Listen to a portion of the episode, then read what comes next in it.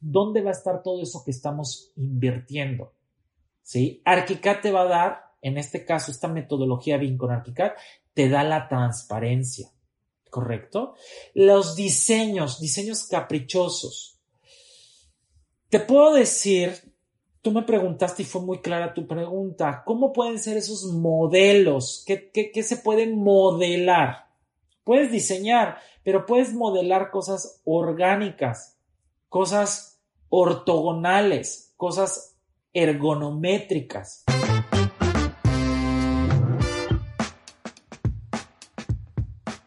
Si yo le diera un minuto para presentarse con la audiencia que nos escucha en estos momentos, ¿de qué forma lo haría?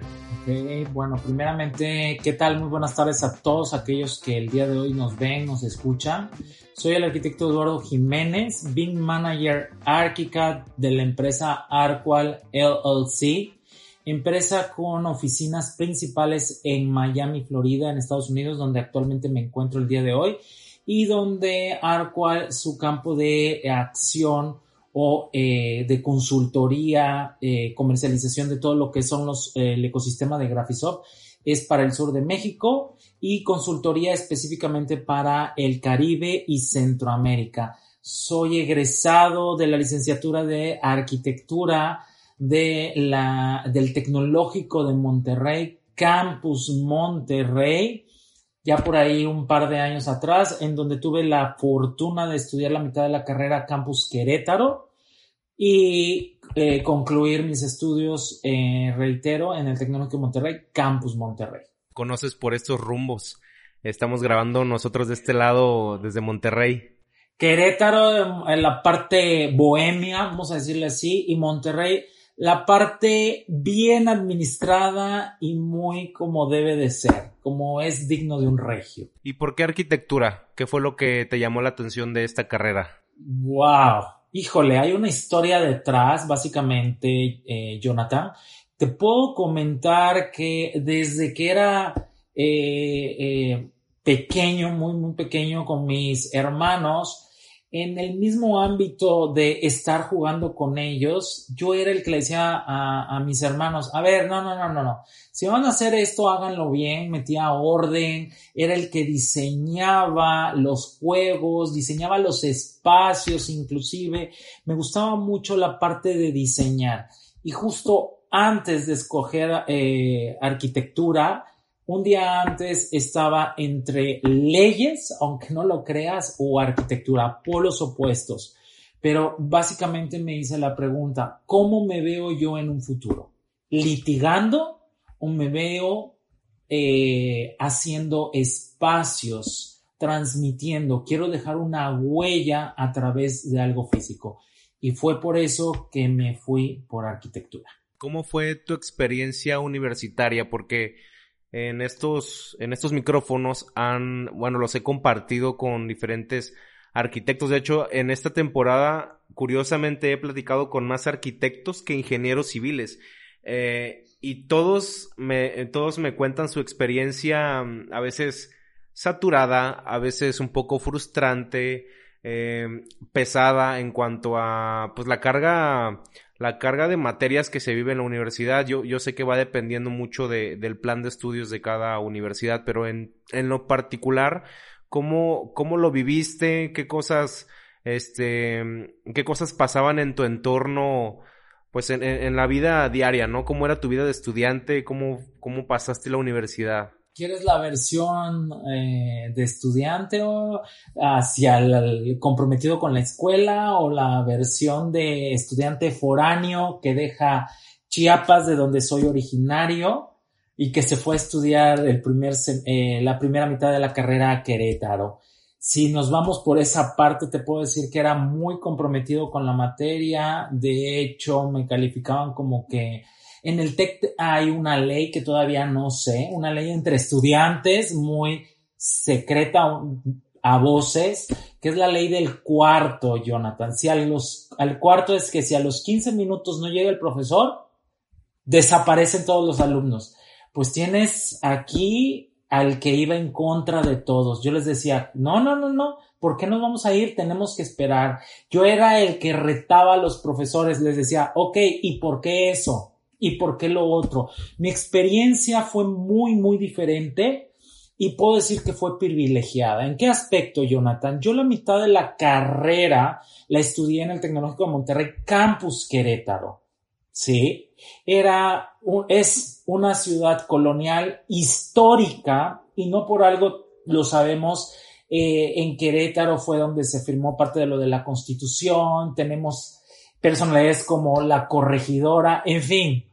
Y me tocó estar involucrado en muchos eventos sociales, culturales relacionados con arquitectura.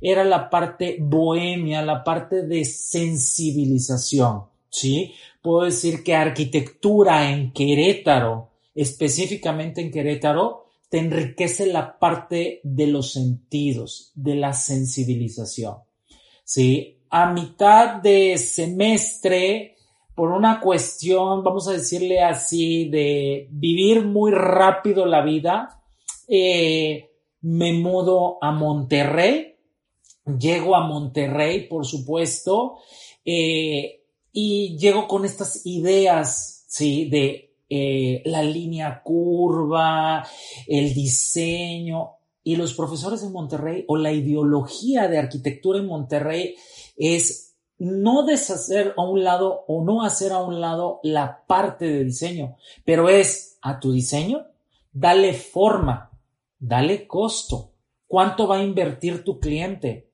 es funcional. Entonces, eso que traía yo de Querétaro, esa sensibilización de las formas, en Monterrey me dan lo que es la parte de la forma y la función. Fue una, es complementar. Entonces, para mí fue algo muy, muy enriquecedor. Y te puedo decir que de mis mejores materias o de las que más me gustaron tuvo que ver mucho con la parte de ingeniería. ¿Por qué? Porque era un reto para mí.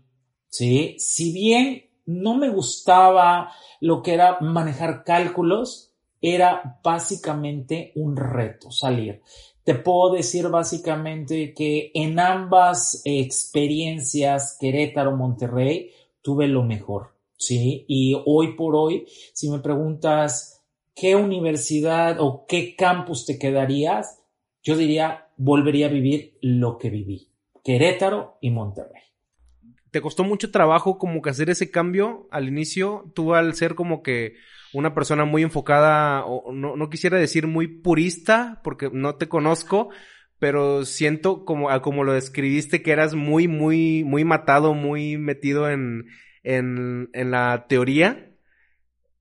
Definitivamente, me, eh, tienes una buena lectura, tienes una buena lectura. Era muy, como son las palabras, sin miedo a ellas, era muy nerd, muy de lo que es, muy de, no, no, no, es lo que es eh, en la escuela te podía decir que para mis clases, para mis materias y mis profesores, era muy nerd, era muy destacado en lo que hacía, ¿sí?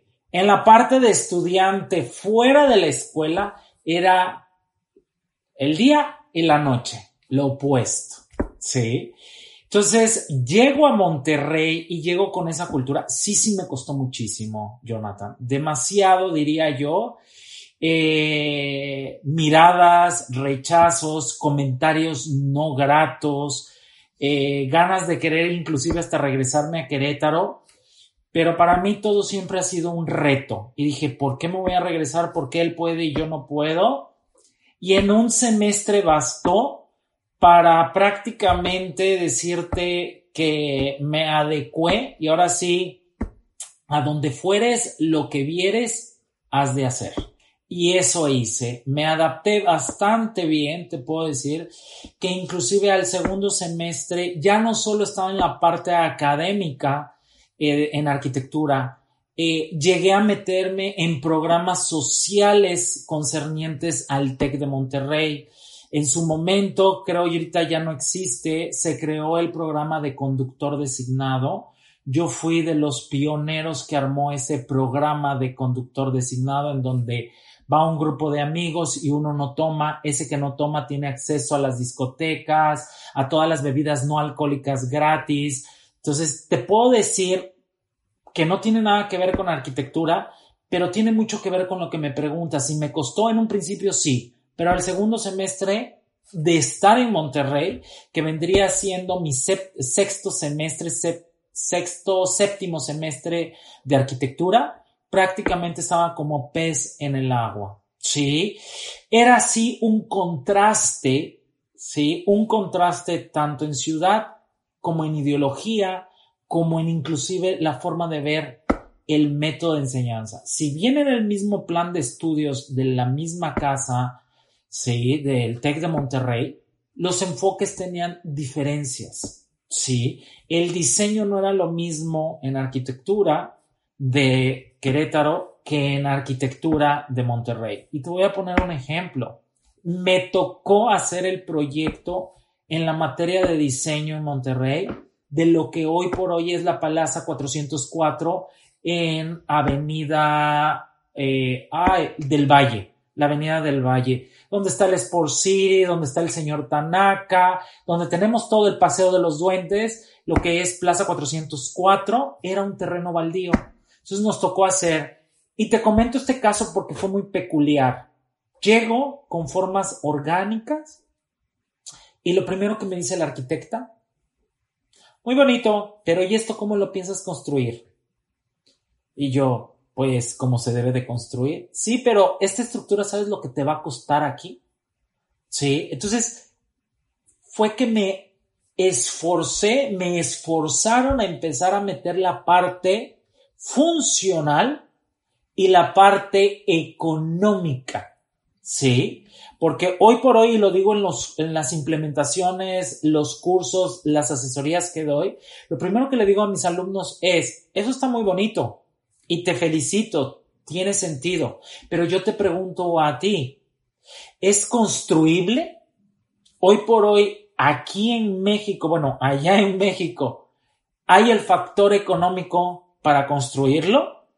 Sí, entonces sí fue un contraste muy fuerte cuando cambié de Querétaro a Monterrey, pero nada que no haya podido superar, Jonathan. Ahora sí, prueba superada en su momento. No, y, eso me gusta mucho porque eh, de, donde yo vengo, el, e, ese tipo de cuestionamientos y, y yo, yo, creo que la preocupación o el enfoque que, que, que te inculcaron aquí en el norte, yo creo que nos lo inculcaron a nosotros como ingenieros porque de entrada yo creo que de ahí viene el tema de, o, la, la, supuesta, yo creo que ya casi, yo creo que ya no, pero antes se hablaba mucho de una rivalidad entre ingenieros contra, eh, de ingenieros y arquitectos, ¿no? Uy, claro. Y, eso, hasta chistes. Yo, digo, yo no vengo de familia de constructores, este, soy el primer ingeniero de la familia y la verdad es que yo venía prácticamente sin contexto, o sea, yo inicié la carrera de, de, de ingeniería civil porque en su momento decidí entre ingeniería o arquitectura y me fui más por ingeniería por la cuestión de los números, pero lo que me impulsó a elegir esta carrera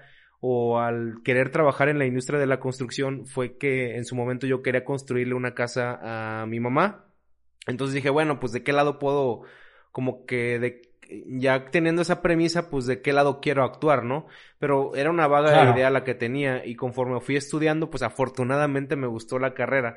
Este, y, y ahora que, que, que he tenido un poco más de contacto con los arquitectos, digo, eh, nada que ver con lo que me, la idea que me implantaron en los estudios de que no, es que los arquitectos se van a preocupar únicamente por el diseño y tú les vas a, tú les vas a poner este, columnas, tú les vas a poner este, o sea, vas a preocuparte más por la seguridad y por el funcionamiento estructural, ¿no? Eh, pero yo, yo creo que ahora eh, eh, me gusta mucho cómo, cómo también a los arquitectos les inculcan esto, ¿no? De que se empiecen a preocupar porque cuánto te va a costar, es construible, este, también temas de, de seguridad y al día de hoy eh, los arquitectos, arquitectos que yo conozco y con los que convivo a diario incluso llegan a saber más de construcción que yo y, y es, es, un, es un ganar-ganar porque vamos aprendiendo eh, tanto de lo que yo sé como de lo que ellos me pueden aportar a mí. ¿Cómo fue, cómo fue tu experiencia o cómo fue tu, eh, el tema mm, de comenzar a ver el, el ámbito laboral. O sea, cómo entiendo que, que en este digamos que en el TEC de Monterrey como que les inculcan un poquito más o, les plantan el bichito del emprendimiento. Entonces prácticamente todos los que estudian en el TEC de Monterrey o terminan haciendo su propia empresa o terminan fundando eh, diferentes proyectos, son personas muy exitosas. Entonces, eh, yo, yo, te quiero preguntar, ¿cómo es que viviste tú este, esta transición? Te pongo un ejemplo. En mi caso, desde el primer semestre de la universidad nos obligaron por, por el plan de estudios a hacer ciertas horas de práctica profesional. Entonces, desde el primer semestre, desde que estábamos bien verdes, nos, nos, impulsaban a buscar una empresa en donde diéramos prácticas, aunque no supiéramos nada, pero órale, vete a, vete al, campo laboral, vete a la batalla, ¿no? Y en todos los semestres, te prometo que ninguna empresa, ningún giro, ninguna actividad en la que me pusieron a hacer me llamaba la atención. O sea, fui bodeguero, fui este, mm, fui este ayudante de una biblioteca de la, de la Cámara de Construcción, este, mm, fui este topógrafo, em, por ahí trabajé un ratito con unos, este, en una empresa que eran, que hacían acabados, eh, trabajaban aluminio, eh, cristal, vidrio, toda la cuestión de acabados para edificios, tampoco me llamó mucho la atención. Este, total que después, ah, el área legal también, manifestaciones de impacto ambiental. Eh, un rato también estuve dando mi servicio en, en obras públicas y como que no, nada me llamaba. Entonces, al final, ya en mi última oportunidad, que yo decía, bueno, pues yo quiero, quiero, este, entrar al área estructural, quiero, pues, calarme ahí, es lo que más me llama la atención.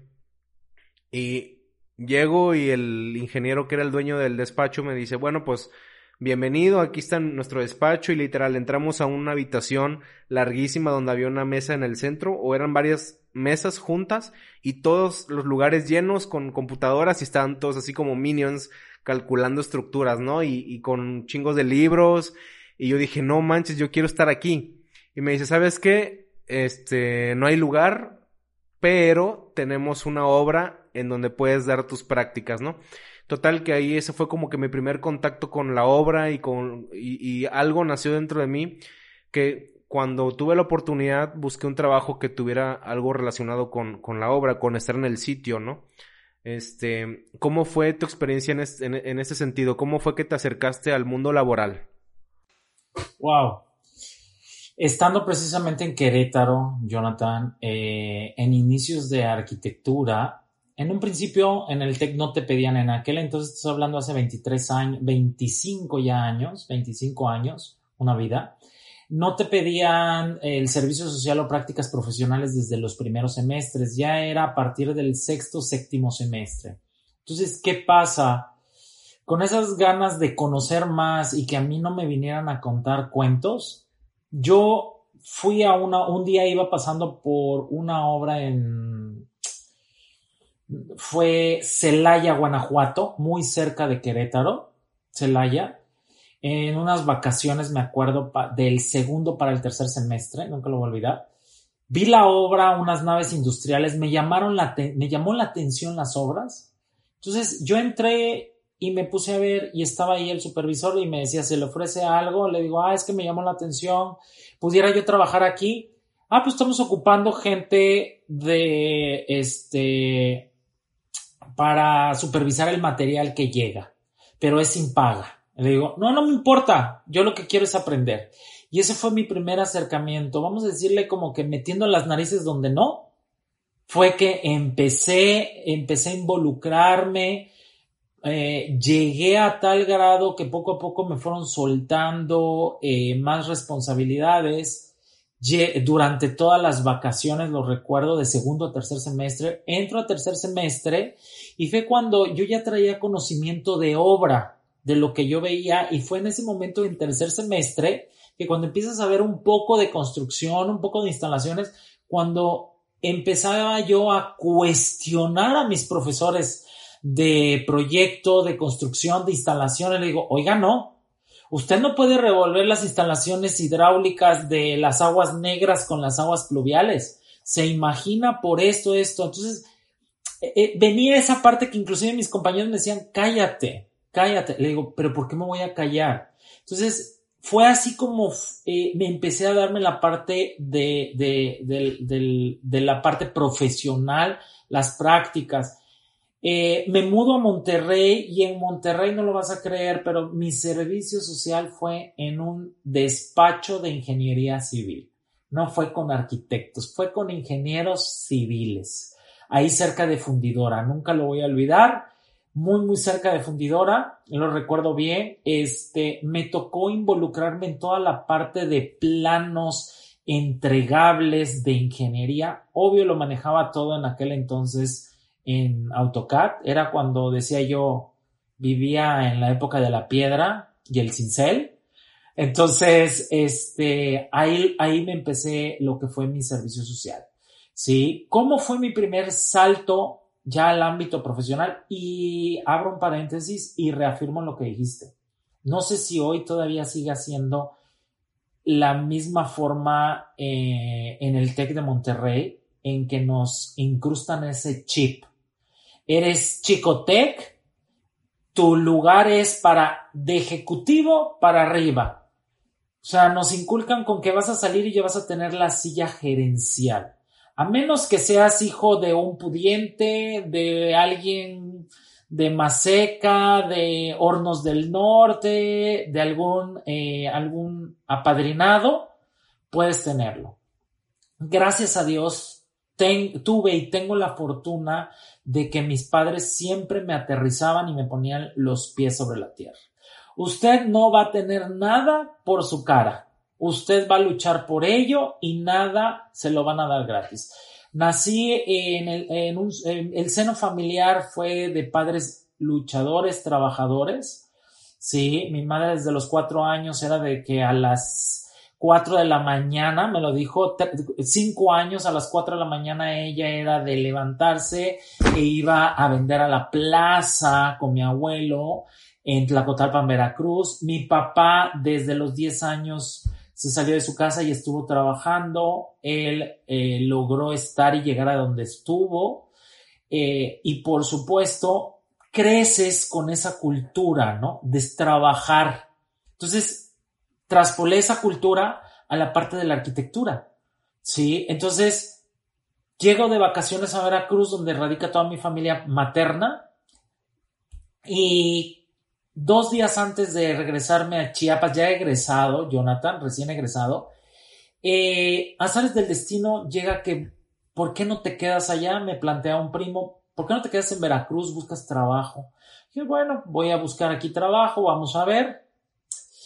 Y llego al despacho de la arquitecta Elsa Prieto, que en aquel entonces, te estoy hablando 1999, era la presidenta del Colegio de Arquitectos del puerto de Veracruz. Entonces dije, ¿qué mejor que ella me pueda dar una orientación o me pueda recomendar algún despacho de arquitectura? Llego, hago una llamada sin miedo, no hay que tenerle miedo porque no estás ni matando, ni robando, ni haciendo nada malo. Siempre hay que tener ese carácter de afrontar y le dije, eh, busco a la arquitecta Elsa y me dice, ¿tú quién eres? ¿Hijo de quién eres? ¿O qué vecino? Casi nada más. dije, pues nadie. Le digo, soy una persona que quiere una cita con la arquitecta. Llego con ella y para resumir, Jonathan, voy, me entrevista. Le dije, arquitecta, quiero que usted me recomiende. Este fue mi diálogo. Soy Eduardo Jiménez, egresado del TEC de Monterrey. Estas son mis credenciales. Soy oriundo de Tuxtla Gutiérrez, Chiapas. Tengo familia aquí y quiero que me recomiende algún despacho de arquitectura del puerto de Veracruz. Y qué mejor que usted, que es la presidenta y conoce a todo el gremio o en su mayoría y me puede referenciar. Con ese discurso, ella me empezó a hacer ciertas preguntas, no sabía que me estaba entrevistando, ella no iba a contratar a nadie y al final de la plática me dijo, no te voy a contratar con nadie, te quedas conmigo. Sí, así fue.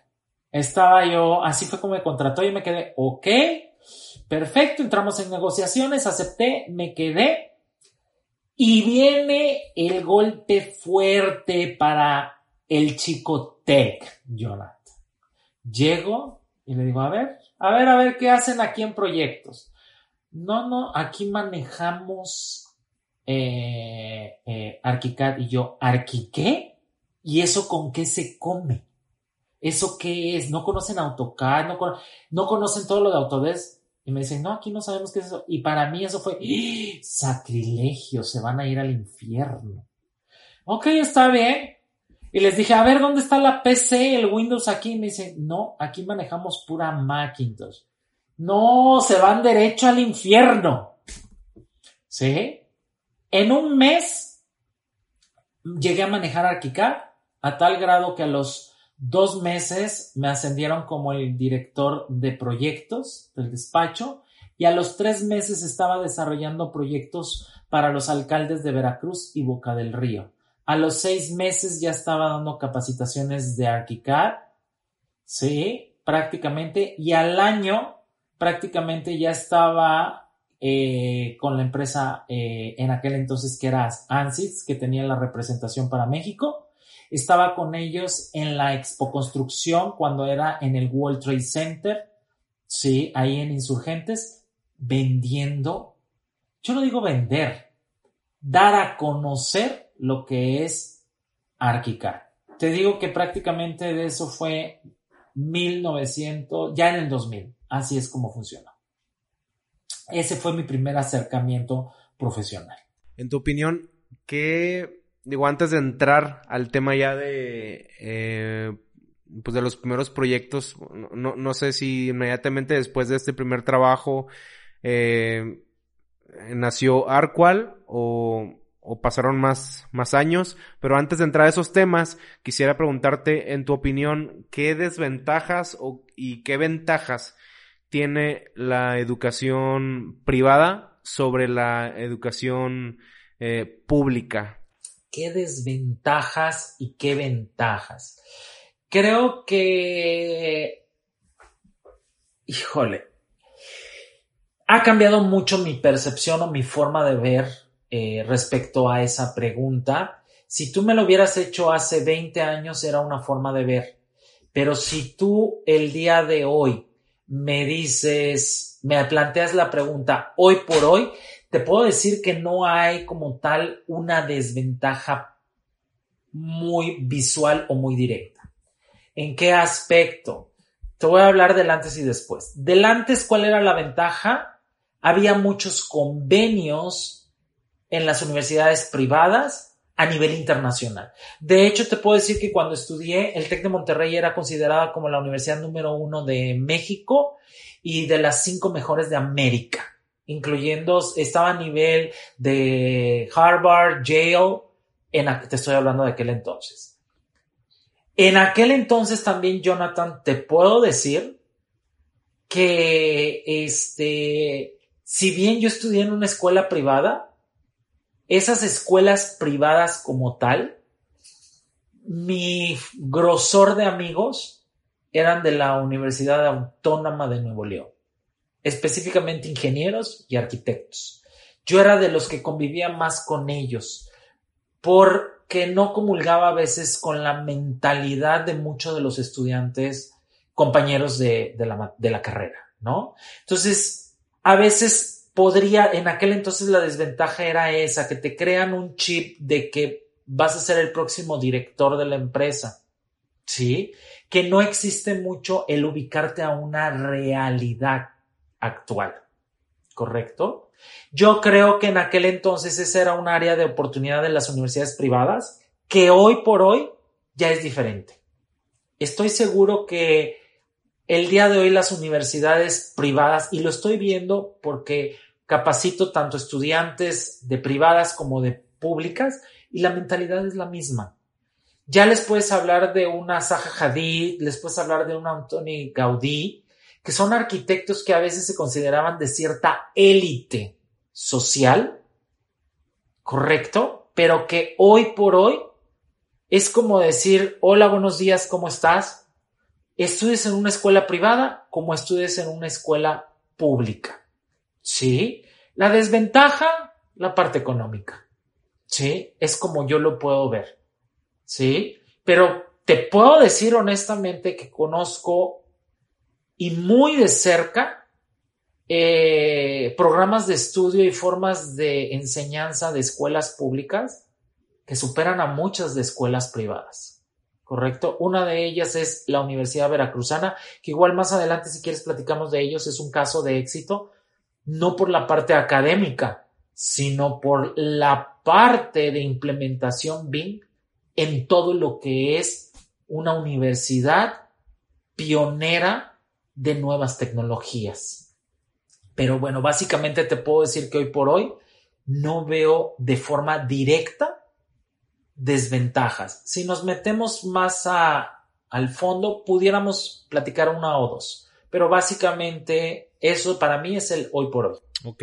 ¿Y cómo nace Arcual? Porque hace ratito estábamos platicando de que pues nació aquí en, en, Monterrey, por lo que entendí. Correcto, correcto. ¿Cómo, es esto? Porque digo, todos soñamos con tener, pues, pues con tener algo propio, eh, eh, tanto desde algo patrimonial como un emprendimiento, o simplemente dirigir eh, dirigir proyectos importantes. Yo creo que, yo creo que todo aquel que trabaja en la industria de la construcción tenemos este bichito de, de que, wow, un día voy a estar participando, si no es enfrente de una construcción eh, importante o de un proyecto importante, pues cuando menos quiero estar ahí, ¿no? Algo que, que suelo platicar es que toda mi vida he soñado con, desde, no sé, desde que tengo la noción de que quiero algo relacionado con la construcción, siempre estuve pensando en puentes, y puentes, y puentes, y puentes. Y, y sí, en alguna temporada de mi vida terminé trabajando con una empresa francesa que se dedica a, construir y darle mantenimiento a puentes. Y este, y por X o Y razón, por jugarle al emprendedor me salí, me salí de la empresa y, y un, un, golpe de realidad, ¿no? De que me salí sin haberlo pensado. Este, como siempre, mi, eh, uno de mis principales sueños es como que crear una empresa eh, relacionada con el contenido digital. Al día de hoy, eh, eh, creo que, que se ha, se ha ido formando de una muy buena manera pero en ese entonces estoy hablando de 2013, 2014, 2015, cuando empezaba a hacer videos en YouTube y platicando mis experiencias, siempre tenía como que la idea de crear un espacio en Internet en donde cualquier persona pudiera compartir sus experiencias en la construcción. Entonces, eh, digamos que si de sueños habláramos, eh, mi empresa o mi, o mi, o mi emprendimiento sería sería como una especie de mm, agencia de contenidos. Este, y siempre he ido como que trabajando esa parte a la par mientras voy, mientras voy trabajando eh, literal como ingeniero, ¿no? Pero siempre ha sido esa como que las dos caras de la moneda. En tu caso, ¿cómo fue? Porque pues obviamente es algo, em, e, e, es algo completamente relacionado con la industria de la construcción y mucho más con la, la, el uso de nuevas tecnologías como es el uso de este, de, este programa y las herramientas de Graphisoft. ¿Cómo fue el nacimiento o desde cuándo tenías la idea de, formar Arqual? Eh, prácticamente, Jonathan, eh, empiezo mi carrera profesional eh, ahí en la empresa de la arquitecta Elsa, Quinta C se llamaba. Era una empresa de interiorismo, sí, de diseño, específicamente de diseño de interiores, pero también mucho diseño urbano, porque al ser ella presidenta del Colegio de Arquitectos, eh, prácticamente tenía que estar como en el carácter de presidenta, presidente de un gremio, era como dar la validación a los proyectos de los municipios de Veracruz y Bodaca del Río, ¿no? Entonces, a partir de ese momento, y digo, ahora sí caí en blandito, como se dice, para mí, traer el conocimiento de, lo, de, los, la sensibilización, el diseño de, que aprendí en Querétaro, el reforzar con la parte estructural, la parte funcional, la parte económica, techos financieros, inversiones de Monterrey, me considero una persona que venía completa y que caigo con ella y se acaba de complementar otra área en mi caso, que es la parte de diseño, Y para poner, como digo yo, la cereza del pastel fue introducirme a este edificador virtual que fue ArchiCAD. Yo conocí con ella ArchiCAD, eh, prácticamente estuve con ella todo 1999 y hasta mediados de 2000, ¿sí? Del 2000, sí, 2000, perdón, 2001. Eh, conozco todo lo que es el concepto del diseño de interiores, eh, empieza una parte de publirelacionarme, ¿sí? En toda la parte política del estado de Veracruz, tener inclusive encuentros con, no solo con alcaldes, inclusive con gobernador, inclusive eh, me toca conocer este, en un evento eh, al exgobernador Miguel Alemán, entonces ver también necesidades de ellos, empiezo a ver y empiezo a complementarme con muchas cosas y ver a partir de ahí que esa complementación no hubiera sido posible si no hubiera yo conocido ArchiCAD. Te soy muy honesto. Porque para mí me agilizó ese proceso de aprendizaje. Sí. ArchiCAD para mí, hoy por hoy, fue y es una herramienta que me ayudó abrir puertas, que me ayudó en mi crecimiento. En la parte profesional, muchas veces, y si no la mayoría de ellas, puedo decirte que me abrió el camino a otros ámbitos, como por ejemplo, después de estar con Elsa, de estar en la quinta C, el distribuidor de México, el representante de Graphisoft en México en aquel entonces, me manda a llamar y me dice, vente a México y fue en junio del 2003. ¿Sí?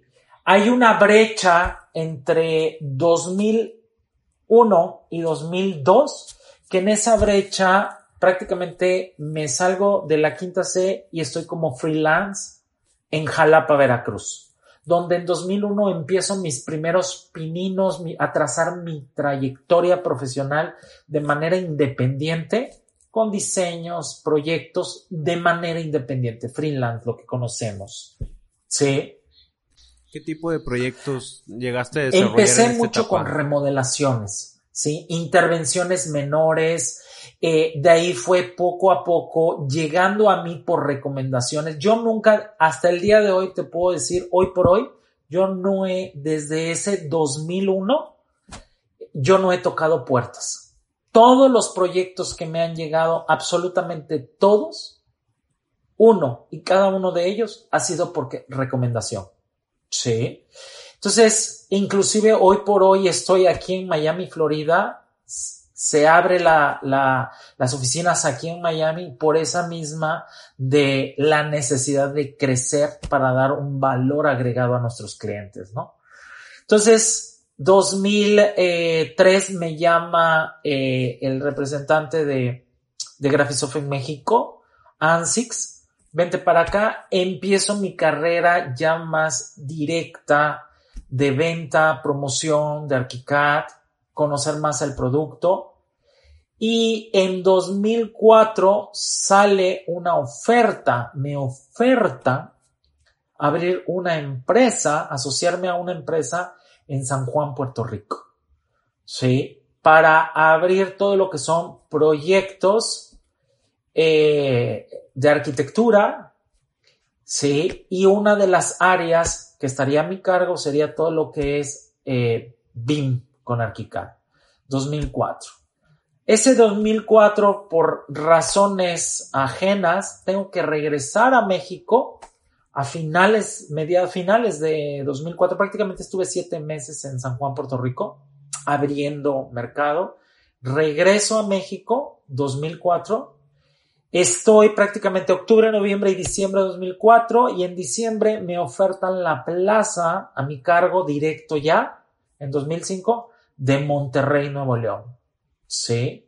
Es cuando nace la, la, marca de Arcual. Dije, ya no me voy a ir como tal, solo, y empiezo a formar un equipo en donde creo lo que es Arcual, arquitectura virtual, en enero del 2005, prácticamente donde ya se queda registrada en septiembre de ese mismo año. ¿Sí? Básicamente así es como nace Arqual eh, en el 2005. Ya tenemos 16 años como la marca para México y prácticamente 6 años en Estados Unidos. Aquí en Estados Unidos, por carácter, cambia a Arqual LLC, la Agility, se me olvida el otro, Company. ¿Correcto? Así es como funciona y ahí es donde ya me, se me activa el chip de empresario y emprendedor. ¿sí? Desarrollando y creando nuevas oportunidades y dando un valor agregado a todos nuestros clientes. Así es como nace Arco. ¿Cuáles son los principales clientes eh, para, por ejemplo, para tu empresa? Eh, ¿Te desarrollas más en el ámbito privado o también en, proyectos de carácter público? Eh, te podría decir que es más hacia el carácter privado. Anteriormente era público.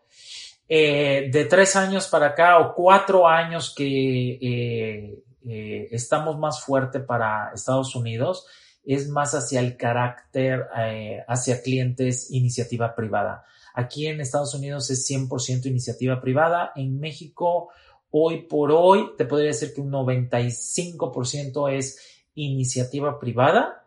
Eh, el otro 5% va entre gremios de asociaciones civiles, colegios de arquitectos, ayuntamientos, básicamente. Eh, me llamó mucho la atención que tienes proyectos en diferentes partes del mundo. Eh, ahorita frente a mí estoy viendo el, el centro de gimnasia de, que está en Rusia, por ejemplo, y hay otros proyectillos ahí que, se, que, que, muestras en la, en la página. ¿Cómo, cómo... Ojo, perdón, Jonathan, que interrumpa. Esos proyectos no son de Arqua. ¿sí? Esos proyectos, Jonathan, honor a quien honor merece, son proyectos que para nosotros es un orgullo poder promocionar y poner en, nuestras, eh, en nuestra página son casos de éxito y básicamente son proyectos emblemáticos de nuestro producto estrella, de nuestro BIM estrella que es Archicad. El gimnasio que mencionas fue el emblemático de la versión 23 de Archicad, si no me equivoco. Sí, el 24 que debes de tenerlo por ahí, que es la segunda torre más alta del mundo. ¿sí? Ahí viene, o sea, son proyectos que puedes ver. Sí tenemos proyectos en algunas partes del mundo, hemos hecho colaboraciones en Milán, Italia, hemos hecho otras colaboraciones inclusive aquí en Miami, Florida, sí, en donde te puedo decir que sí hemos hecho algunas, varias intervenciones, por ahí hicimos otras en Canadá, sí, proyectos.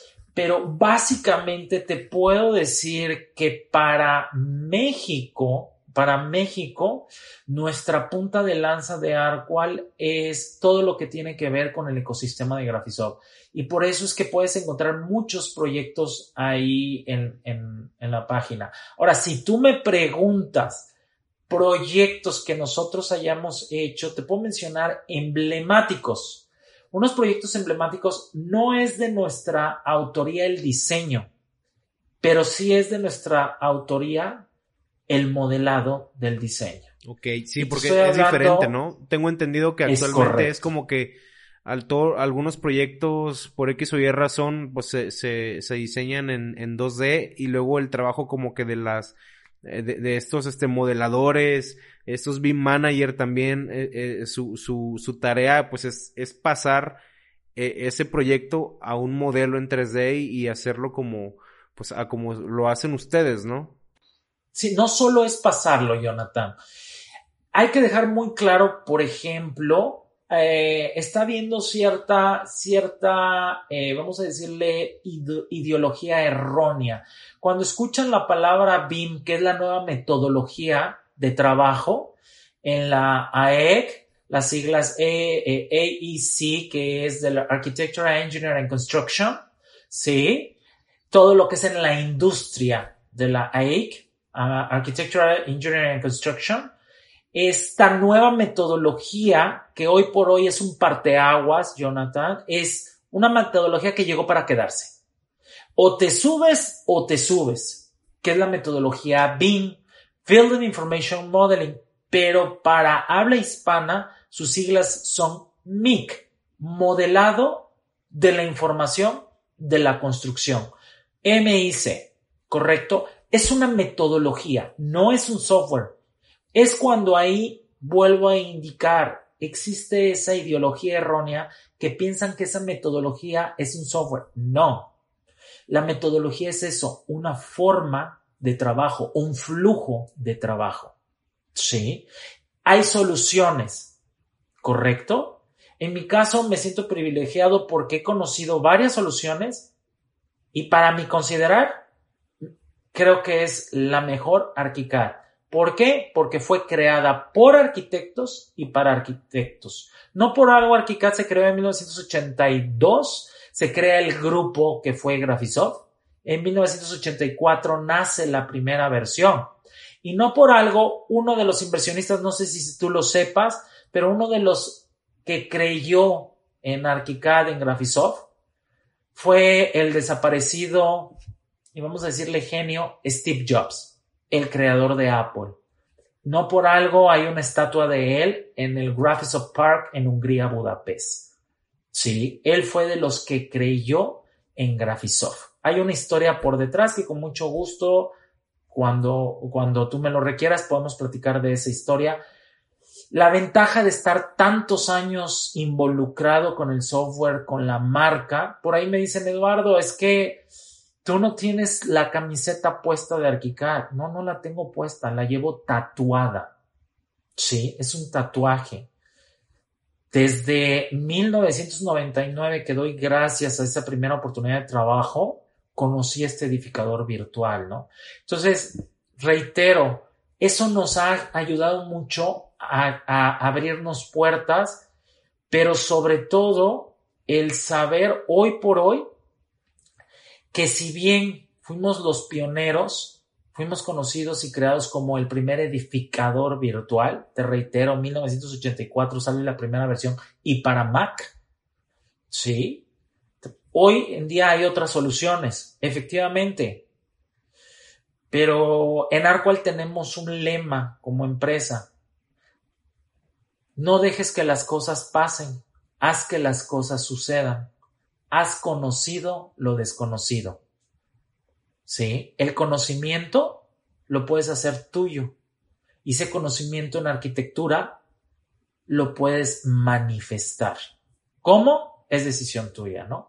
Entonces, para no ampliarme más hacia esa parte de los proyectos, te aterrizo que sí, efectivamente, hemos hecho conocido lo desconocido con varios proyectos en algunos puntos estratégicos, ¿no? Igual tenemos colaboradores y por ahí más adelante, si me lo permites, me gustaría hablar de eh, uno de nuestros clientes estrella, que es la Universidad Veracruzana que es un caso de éxito. Pero bueno, más adelante cuando me des la pauta, con mucho gusto podríamos hablar de eso. Sí, claro.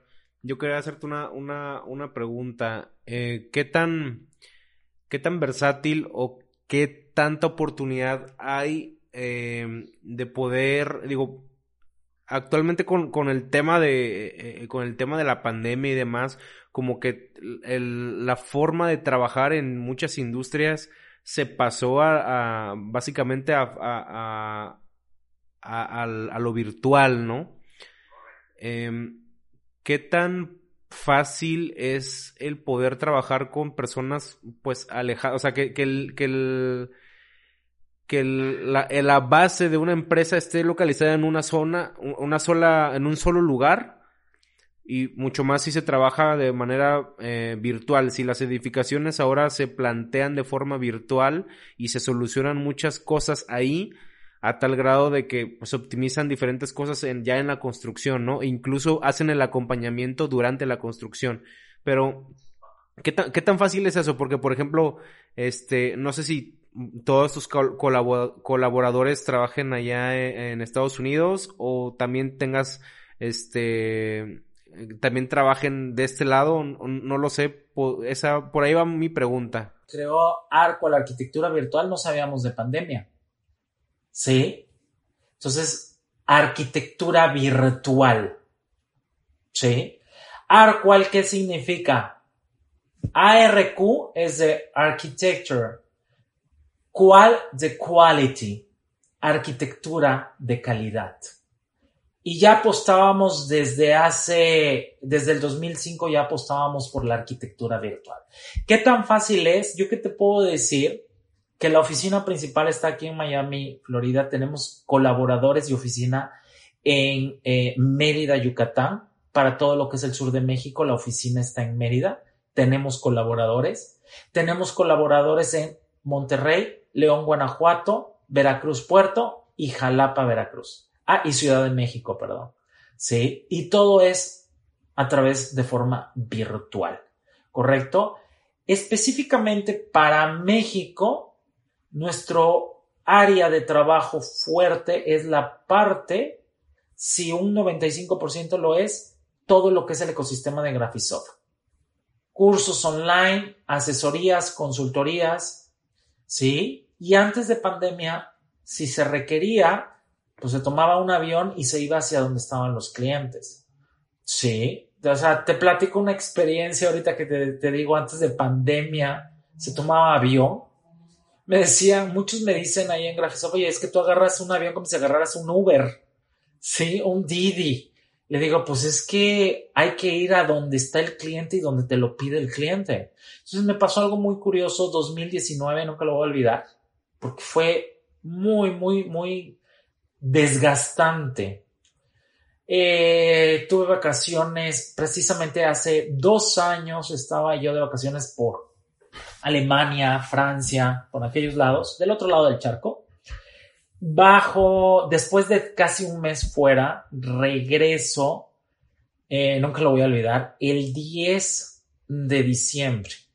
Y vas a decir por qué tengo presente las fechas. Y ahorita vas a ver por qué. 10 de diciembre aterrizo en plena fila de migración. en Miami, aquí en Miami, me llega un mensaje de un cliente que llevaba tres meses tras de él para que me diera antesala. Tres meses, Jonathan. Y recibo un mensaje en plena eh, fila de migración exponiéndome a que me quiten el celular o me manden al cuartito. ¿Sí? Y veo, el mensaje era, Eduardo, te veo mañana aquí en Cancún. Y yo dije, a ver, traigo jet lag, me acabo de bajar de un avión transatlántico, ¿qué tengo que hacer? Eran como las 7, 8 de la noche ahora Miami, tengo que irme a Cancún al otro lado. Dije, me vale, pasé migración, me fui directo al counter de la aerolínea para ver vuelo. Al otro día salí, no lo vas a creer, no estuve ni 12 horas en Miami. estaba a las 4 de la mañana manejando rumbo al aeropuerto, estaciono mi camioneta, me voy al avión, sale el avión a las seis y media de la mañana, llego a Cancún, voy a la presentación, el 11 de diciembre. ¿Y por qué el 11 de diciembre? Porque precisamente me quedé estoqueado en Cancún porque eh, había, no llegué al aeropuerto por peregrinaciones del 12 de diciembre del Día de la Virgen de Guadalupe. Por eso asocio muy bien las fechas, ¿no? Entonces, ¿qué fue lo interesante de esto? Cuando dices tú viajar, tú dices la parte virtual. Durante pandemia, todos se tuvieron que bajar, o mejor dicho, subir a la parte virtual. A lo que Arquel ya venía más de 15 años, ¿sí? Haciendo. Tú no sabes lo que se nos disparó el trabajo en pandemia. Cuando muchos se veían la parte muy lenta, nosotros a veces no nos dábamos abasto. ¿Sí? Entonces, te puedo decir que parte de los proyectos que también nosotros trabajamos tenemos un área, no podemos ponerlo en la página por derechos del cliente, derechos privados, pero también somos proveedores de proyecto de Liverpool, la cadena Liverpool en México. ¿Correcto? Entonces, volviendo a esta parte, ¿qué tan fácil fue? Yo creo que para la gente que no estaba acostumbrada no fue fácil. ¿Sí? Para nosotros fue gracias hasta que por fin están entendiendo que se puede hacer muchas cosas a través de plataformas, ¿sí? De redes, se dispararon las redes sociales, se disparó el home office, se disparó la forma de ver. Para mí esta nueva normalidad en el ámbito profesional no es más que haberse cambiado el chip. Y prueba de ello, y tú no me vas a dejar mentir, pero en el ámbito inmobiliario, prácticamente la renta de oficinas ha bajado impresionantemente. Sí, es en el mundo inmobiliario le pegó muy fuerte la renta de oficinas, donde ahora muchos de mis clientes ya les gustó trabajar. ¿Y por qué les gustó trabajar de home office? Porque ya se dieron cuenta que a través de ArchiCAD pueden trabajar de manera remota, sin estar en un mismo lugar o inclusive en un mismo estado, ciudad o en el mismo país, ¿no? Entonces, mucha gente eh, sí les fue complejo, pero para Arcual fue prácticamente se nos vino la manejada de cardumen y a pescar a manos llenas. Tengo entendido que también a través de ArchiCAD se pueden hacer conexiones con diferentes programas, porque obviamente pues, no son los únicos eh, en el mercado y parte buena o parte de la de lo que están haciendo es tratar de abrir eh, abrir la, la, conectividad con diferentes software, ¿no? Incluso con la competencia. Este, ¿qué, ¿Cuál sería la, diferencia más marcada entre trabajar en ArchiCAD con otros, con, otros software? Eh, espero que no pise yo por ahí algunos, oyera algunas susceptibilidades, ¿verdad? Pero básicamente pues te puedo decir que cuando estaba eh, estudiando todavía, ya en el último semestre, me quisieron implantar también el chip Autodesk. Sí, y no te lo voy a mentir. Yo daba, era profesor adjunto de los diplomados que daba o da el TEC de Monterrey a externos. Yo era profesor de Autodesk en el TEC de Monterrey. Imagínate. Ya con eso te puedo decir como digo yo, a veces estaba en aquel entonces en el lado oscuro, the dark side, como le llamo yo, ¿sí? Hasta que conocí la fuerza, ¿no? Entonces salgo, llego a Veracruz, conozco Arquicad y te puedo decir que ah, sí he interactuado con otras plataformas BIM, efectivamente. ¿Qué tan fácil o tan complejo ha sido? En lo personal, creo y desde mi experiencia no ha sido complejo, pero tampoco ha sido fácil. Ha sido un camino que si bien es de retos, sí, sí lo es, pero creo que parte de esos retos ha sido porque básicamente Graphisoft, y lo menciono así tal cual, el fabricante de ArchiCAD, está un paso adelante, ¿sí? En toda esta metodología. ¿Y por qué? Jonathan, te puedo decir que Graphisoft si está ese paso adelante es porque él apostó desde un principio en todo lo que es el Open ¿sí?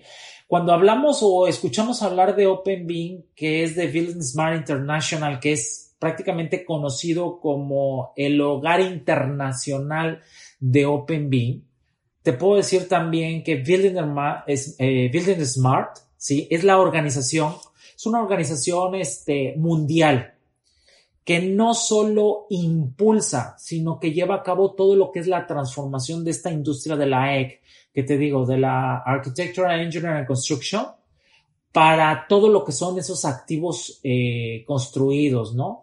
Desde crear y adoptar estándares de calidad abiertos, estándares internacionales. ¿A qué me refiero? La Building Smart acuñó lo que es el Open BIM correcto el de generar esos estándares, Jonathan.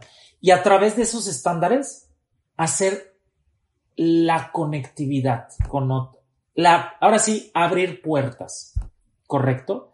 Y desde el día uno, Graphisoft creyó en esto y acuñó también y adhirió como parte de lo que es el OpenBeam, ¿correcto? Por eso ArchiCAD Puedes tener inclusive conectividad con la suite de Autodesk. Puedes tener eh, a través del IFC, ¿sí? Conectividad con otras plataformas. ¿Correcto? Y esto lo podemos ver inclusive en su última versión de ArchiCAD, que es la versión 25, donde, donde una de las mejoras que trae es su excelente colaboración con Solibri. Sí, mejores de conectividad con Revit, enviar, recibir, ¿correcto? De entre muchas mejoras que te puede ofrecer. Entonces, eh, te repito, eh, ¿no es fácil? No, pero tampoco es difícil. Es simplemente que te comprometas a ser parte de ese Open Beam Progress. O sea, llevar esa ese progreso hacia lo que tú dijiste, otros puentes. ArchiCAD, ¿qué es lo que hace para mi concepto? Crea puentes, conecta, correcto, no se aísla. Hay otras soluciones BIM que sí se aíslan, que no creen en, el Building Smart, que no creen en lo de OpenBIM, pero hoy por hoy el IFC es ese puente de conexión a otras plataformas. Básicamente, te lo puedo decir, tengo clientes que su eje medular de proyectos ArchiCAD y a través de ArchiCAD conectan con ingenieros eh, electromecánicos, conectan con ingenieros eh, de climatización, eh, estructurales, en fin, ¿sí? Entonces, es solo de que, de comprometer, porque lo fácil ya está. ¿Y cuál es lo fácil? lo que te está brindando ArchiCAD, ¿no? Yo tengo una pregunta con respecto al tipo de, infraestructura que se puede que se puede trabajar o que se puede modelar y, y qué y, cómo, cómo se va a reflejar tal cual en físico en, las, en los proyectos eh, el, el, utilizar este tipo de metodologías. ¿Será que tengamos mejores proyectos, proyectos más económicos mayor calidad en, en, el uso eh, de, de, materiales, diseños más atrevidos, arriesgados, caprichosos, no lo sé, ¿qué, cómo, cómo se percibe o cómo se em, empieza a percibir eso, esos cambios eh, con respecto al, al ver si pudiéramos ver un proyecto que se, que se construyó, se modeló de la forma tradicional y un proyecto que se, que se lleva con, con, esta metodología BIM? ¿Cómo, cuáles serían las diferencias? Muchas. Desde el ahorro de tiempo, ¿correcto? Desde el momento que tienes una metodología de trabajo en donde no estás haciendo una planta, luego estás haciendo un corte, luego estás haciendo una fachada, luego estás arrastrando el lápiz para hacer cuantificación. Desde esa metodología de trabajo anterior, como digo yo, de piedra y cincel, de la época de Leonardo da Vinci o más atrás de Miguel Ángelo, sí, desde esas épocas, así es como clasifico yo esa metodología, que era la que existía, ¿correcto? no vamos a hacerla menos ni más. Era lo que había y era lo que conocíamos, ¿correcto? Si tenía sus cosas buenas, las tenía como sus áreas de oportunidad. Pero hoy por hoy vemos el cambio drástico. ¿Por qué? En lo personal te puedo decir, y Arcuan lo ve y apuesta, que en la metodología BIM, ¿sí? Desde el momento que estás modelando la información de un muro, vas a tener transparencia económica. ¿Sí? Y creo que hoy por hoy es importante que todos sepamos dónde va a estar los pesos, los dólares, dónde va a estar todo eso que estamos invirtiendo. ¿Sí? ArchiCAD te va a dar, en este caso, esta metodología BIM con ArchiCAD, te da la transparencia. ¿Correcto? Los diseños, diseños caprichosos. Te puedo decir Tú me preguntaste y fue muy clara tu pregunta. ¿Cómo pueden ser esos modelos? ¿Qué, qué, se pueden modelar? Puedes diseñar, pero puedes modelar cosas orgánicas, cosas ortogonales, cosas ergonométricas, ¿correcto? No sé si has estado en, en la Universidad Veracruzana, en Jalapa, pero perfecto, te invito a cuando puedas este, hoy por hoy la Universidad Veracruzana tiene más de 400 mil, 450 mil metros, no, creo que ya llega a los 500 mil metros cuadrados de edificación en BIM con ArchiCAD. Y puedes tener edificio como una ingeniería, puedes tener un edificio como lo que son las USBIs. Las USBIs son un claro ejemplo de ingeniería por sus geodésicas en las techumbres a varias aguas. ¿Sí? La USB significa Unidad de Servicios Bibliotecarios y de Información. USB. ¿Sí? Entonces, todos esos edificios no nacieron en ArchiCAD, pero te puedo platicar que hoy por hoy esos edificios están modelados en ArchiCAD. Y tú me vas a decir, Eduardo, pero ¿y por qué los tienen en ArchiCAD si no nacieron en ArchiCAD? Por algo que acabas de decir tú en tu planteamiento. Ahorros. Porque ahora ellos van a llevar el control en el ciclo de vida de un edificio. ¿Y cuál es ese ciclo de vida en esta parte? Los mantenimientos. Van a saber dónde está el foco que hay que cambiar, la trayectoria de la tubería, la pintura, el metraje de pintura, en fin, todo lo que conlleva el mantenimiento en ese ciclo de vida. Nace, crece, está el mantenimiento hasta lo que es la parte final del mismo. ¿Correcto? Entonces, con esta metodología, no solo vas a tener ahorros de tiempos, vas a tener también libertad en diseñar. ¿Correcto? Específicamente hablo de ArchiCAD. Yo te invito luego que veas estas USBIs. ¿Sí? Y veas cómo son. Entra las fotos. ¿Te imaginas eso, las geodésicas, hacerlas? Te invito a que veas, inclusive por ahí está eh, Tlacna. Es el, es este, el auditorio Tlacna, que significa en tolteca el que interpreta. Y pido una disculpa si me equivoco, si es en tolteca, pero eh, significa, el significado lo sé, que es el que interpreta.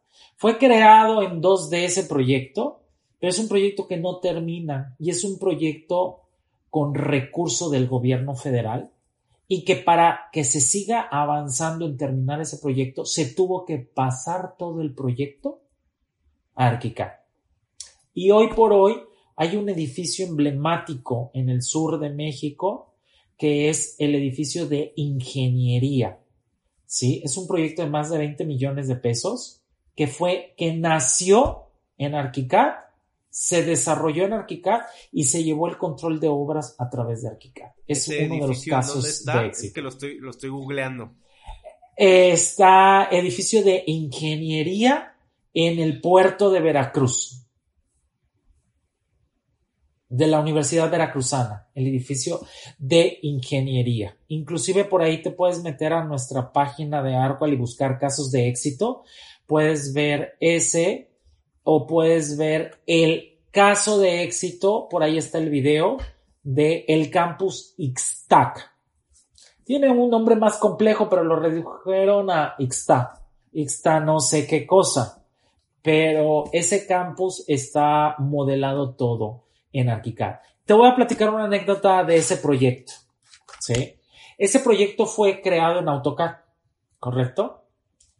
Cuando empezaron ya los preparativos para el ejecutivo, llega a ellos ArchiCAD, ¿sí? Y pasaron el proyecto antes de la construcción, lo pasaron a este ArchiCAD y se dieron cuenta que había desfases de columnas de cimentación, Jonathan, de hasta 5 metros, que no coincidían en los niveles. Gracias a haberlo pasado a bien con. Imagínate. Sí, te puedo decir inclusive, eh, por ahí está en el foro de la mujer que hizo en marzo de este año Graphisoft. Una de las, eh, las dos ponentes fue un foro a nivel Latinoamérica y para Arcual es un orgullo decir que las dos dignas representantes de México son clientas de Arcual. Una es la arquitecta Josefina Rivas, la CEO de Architecture en Mérida, Yucatán. Sí, que ellos, entre uno de los proyectos que han hecho, ha sido el Faro, el hotel, el, perdón, el hospital Cristus Muguerza. Han hecho eh, el Nido, que es el Museo Maya en Mérida Ah, sí, lo llegué, ese sí lo conozco. Sí, sí, sí. Bueno, ellos son actualmente usuarios ArchiCAD. Y el otro cliente, la otra arquitecta es la arquitecta Emilia Patricia Rodiles Justo, que actualmente es la directora general de la Dirección de Proyectos, Construcción y Mantenimiento de la Universidad Veracruzana. Ella es la visionaria y es la que llevó esa metodología vino a la universidad en el 2005.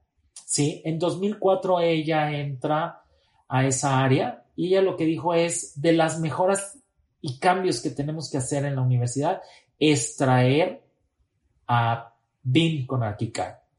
Y fue cuando en el momento se empezó la gestión, se volvieron usuarios, contrataron a Arqual, salió un contrato interesante de implementación.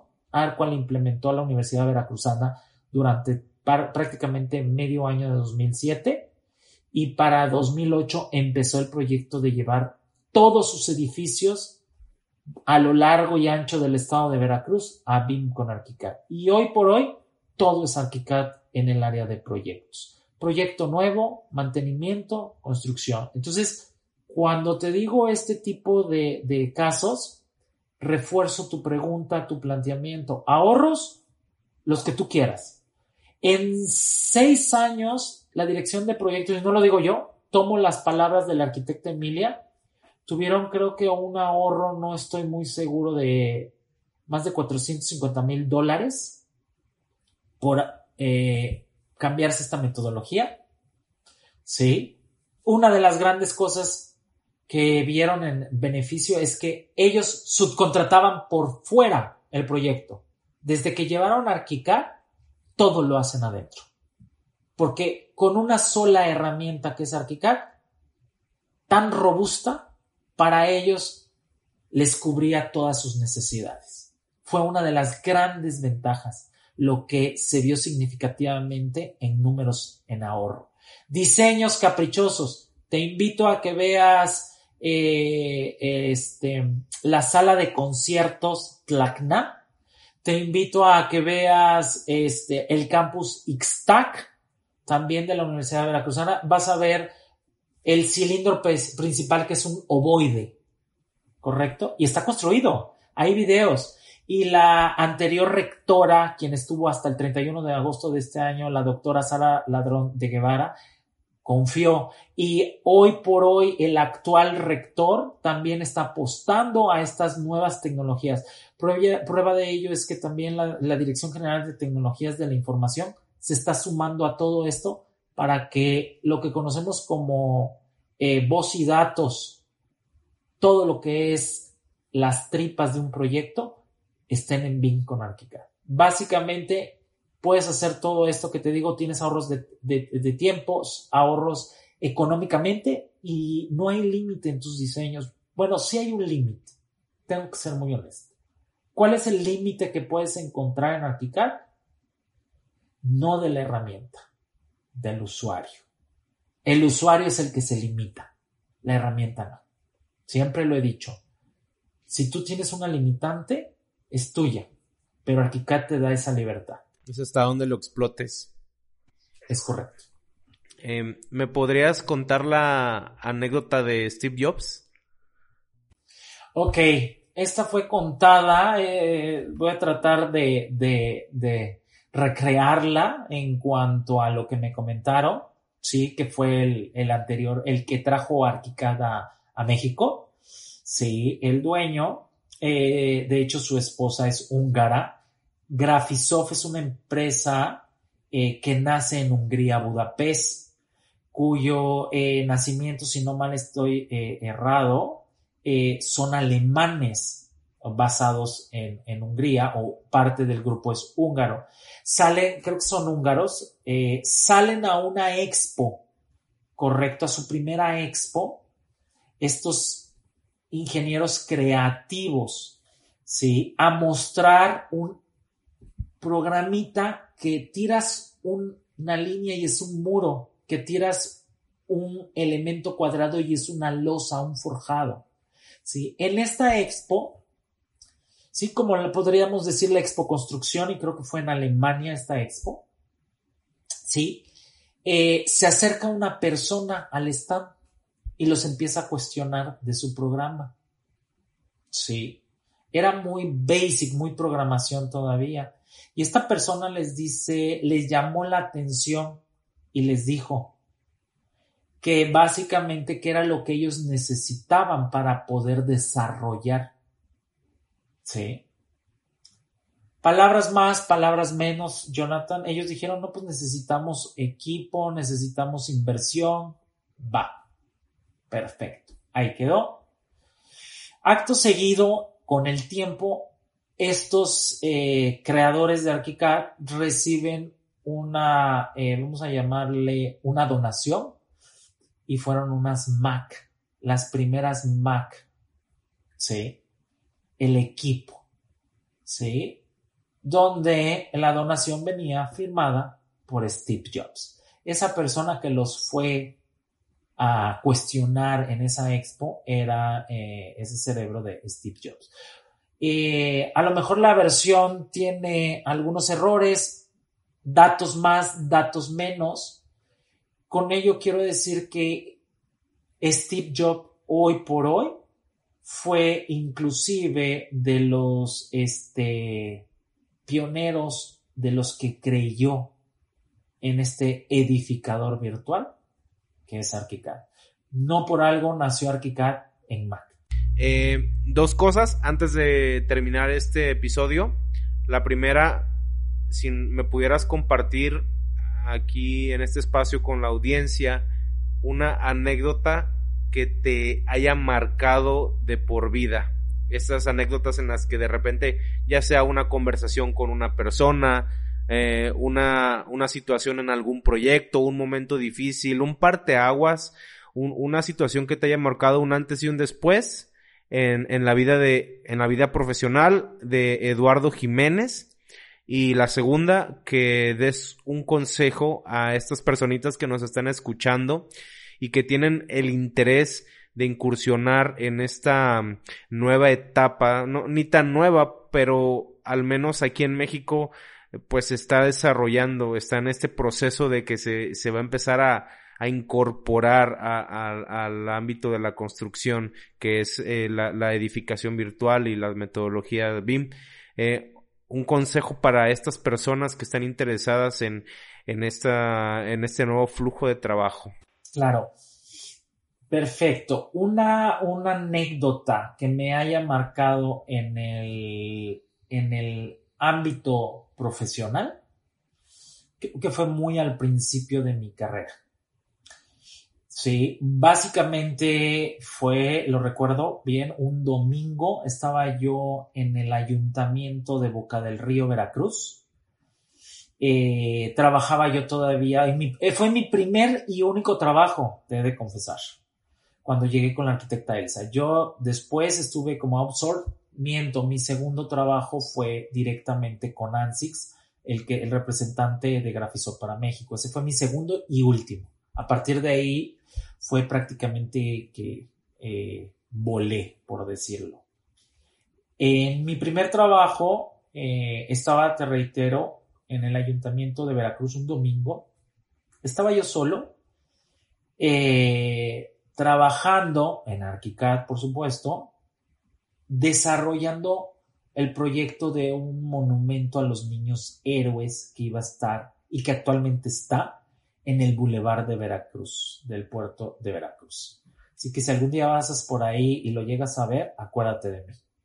¿Vale? Entonces estaba yo ahí cuando de pronto llega una X persona. ¿Sí? Llega con una niña en brazos y se me queda viendo y, empieza a ver lo que estoy haciendo en la computadora. Entonces se sienta a un lado mío y me dice, ¿y tú quién eres?